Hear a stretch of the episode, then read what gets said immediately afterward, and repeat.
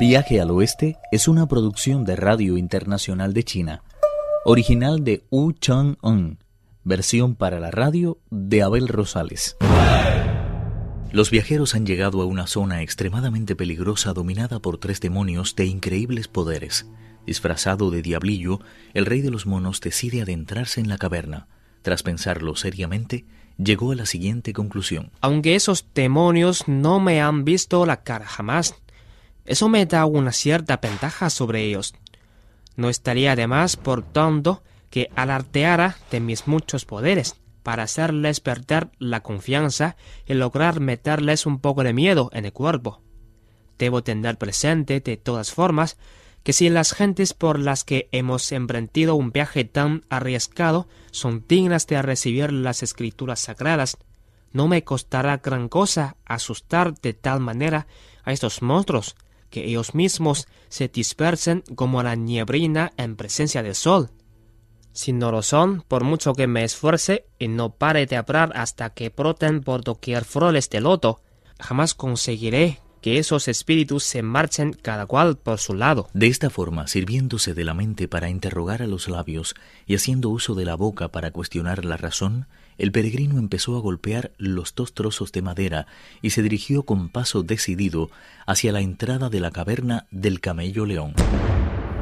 Pudo convencer a los diablillos de los extraordinarios poderes del rey mono, por lo que muchos de ellos huyeron inmediatamente. En realidad, todos aquellos diablillos no eran más que lobos, tigres, leopardos y animales por el estilo. Les bastó con lanzar un rugido para que cada cual recobrara la forma que le era habitual y se dispersara por donde buenamente podía.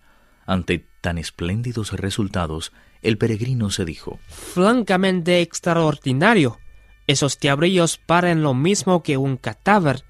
Si las palabras son capaces de hacerlos huir, no me imagino lo que habrían hecho de encontrarse cara a cara conmigo.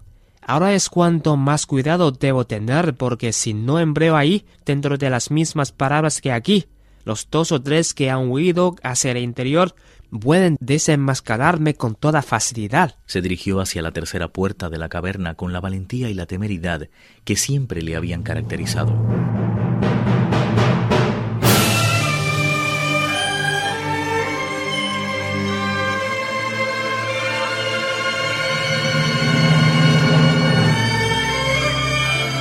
A donde quiera que se dirigiera la vista, podían verse montañas de cadáveres y ríos de sangre que emitían un hedor realmente insoportable. Los diablillos destacados en el sector oriental arrancaban con cuidado los restos de carne que aún quedaban adheridos a los huesos, mientras que los de la sección occidental cosían pacientemente los despojos más frescos. Otros, con menos agallas que el hermoso rey de los monos, se hubiera dado inmediatamente la vuelta, negándose a dar un paso más. Él, sin embargo, continuó caminando, como si el espectáculo fuera menos repugnante. La cosa cambió al trasponer una segunda puerta. La atmósfera estaba totalmente limpia de malos olores y en el ambiente flotaba una reconfortante sensación de paz y serenidad. Plantas exóticas y flores raras adornaban el ambiente. Tan apacible paraje se extendía a lo largo de 14 o 15 kilómetros. Se levantaba a continuación una artística puerta que daba acceso a un salón dominado por los tronos de los tres monstruos, sentados majestáticamente sobre una plataforma de considerable altura. Su aspecto no podía ser más repugnante y aterrador. La estrategia del rey mono de asustar a los demonios tuvo resultado, y aunque fue apresado, pudo escapar. Las estrategias de los tres demonios fueron destruidas por el peregrino Sun. Finalmente las bestias accedieron a transportar ellos mismos al monje Tripitaka. El rey mono confiaba en que éstas cumplirían la promesa luego de ser derrotados por él. Como dice el antiguo proverbio, en la confianza está el peligro. La trampa de los demonios era perfecta y sus artes mágicas insuperables. Cuando llegaron a la ciudad maldita apresaron a los cuatro monjes y el caballo. Resplandecientes de felicidad, los tres demonios se sentaron a celebrar su victoria sin sospechar que, lejos de atrapar al peregrino, lo que habían hecho era preparar su huida.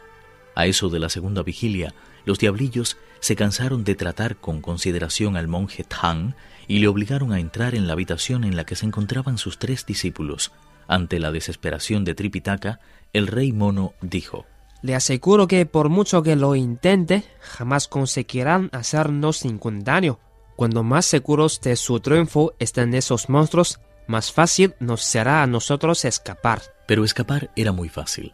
Tuvo que pedir ayuda al rey dragón del océano septentrional, quien aceptó colaborar, pero a pesar de tan valioso apoyo, una vez más fueron capturados por los demonios. Las bestias inventaron la historia de que habían comido al monje Tang esa misma noche con la intención de que el peregrino Sun abandonara sus intenciones de salvarle. Tras reflexionar profundamente, el rey mono se dijo Todo esto tiene que ser culpa de Buda. Se pasa el día sentado cómodamente en su paraíso de la suprema felicidad, sin ser otra cosa que complacerse en sus tres cestas llenas de escrituras. ¿Quién iba a esperar que después de las penalidades que ha pasado, dejando atrás montes altísimos, el maestro iba a terminar su vida en un lugar tan miserable como este? Creo que ha llegado el momento de ir a visitar a Buda y discutir con él de todas estas cosas. Se accede a entregarme las escrituras para que las lleve conmigo a las tierras del este. Querrá decir, en primer lugar, que hemos provocado la virtud por doquier y en segundo lugar que hemos cumplido lo que en su día prometimos. Ahora bien, si se niega a confiármelas, le pediré que recite el conjuro que él ya sabe y me libere de una vez de esta corona que llevo incrustada en la cabeza. Te poveré y regresaré a mi caverna a llevar la vida de despreocupación que me daba cuando era rey.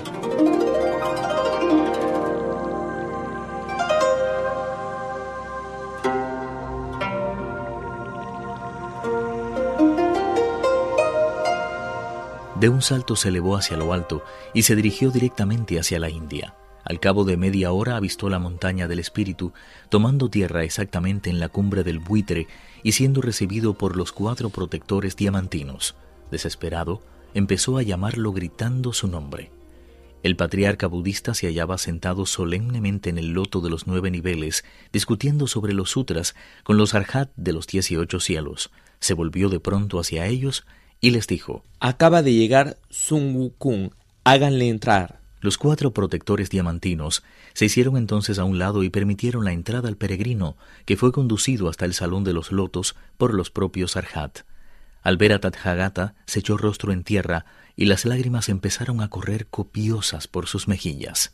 ¿A qué vienen esas lágrimas, Wukong? Respondiendo, el rey de los monos confesó a Buda en virtud de las enseñanzas que ha tenido a bien confiarme, este humilde discípulo se atreve a posar su indigno bien en sus sagrados dominios. Seguidamente contó todo lo sucedido a Buda y concluyó. Ante tanta desgracia, no me ha quedado más remedio que venir a suplicarle que recitéis un conjuro para que se me desprenda de la cabeza esta corona que llevo incrustada en la carne.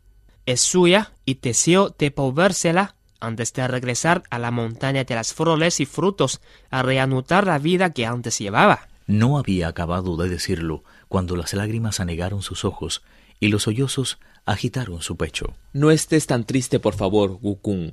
La razón de que te sientas tan apenado es porque a pesar de tus extraordinarios poderes mágicos, no has podido derrotar a esos demonios. Buda confesó que dos de esos demonios eran bestias de carga que pertenecían a dos bodhisattvas y que el otro era su pariente, de ahí que sólo ellos eran capaces de dominarlas. Tathagata descendió del trono de loto y se dirigió hacia la puerta del monasterio, seguido por su corte de Budas.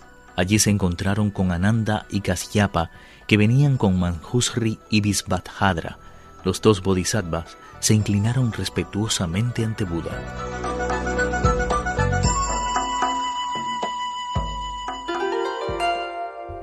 Viaje al oeste uno de los cuatro grandes clásicos de la literatura china.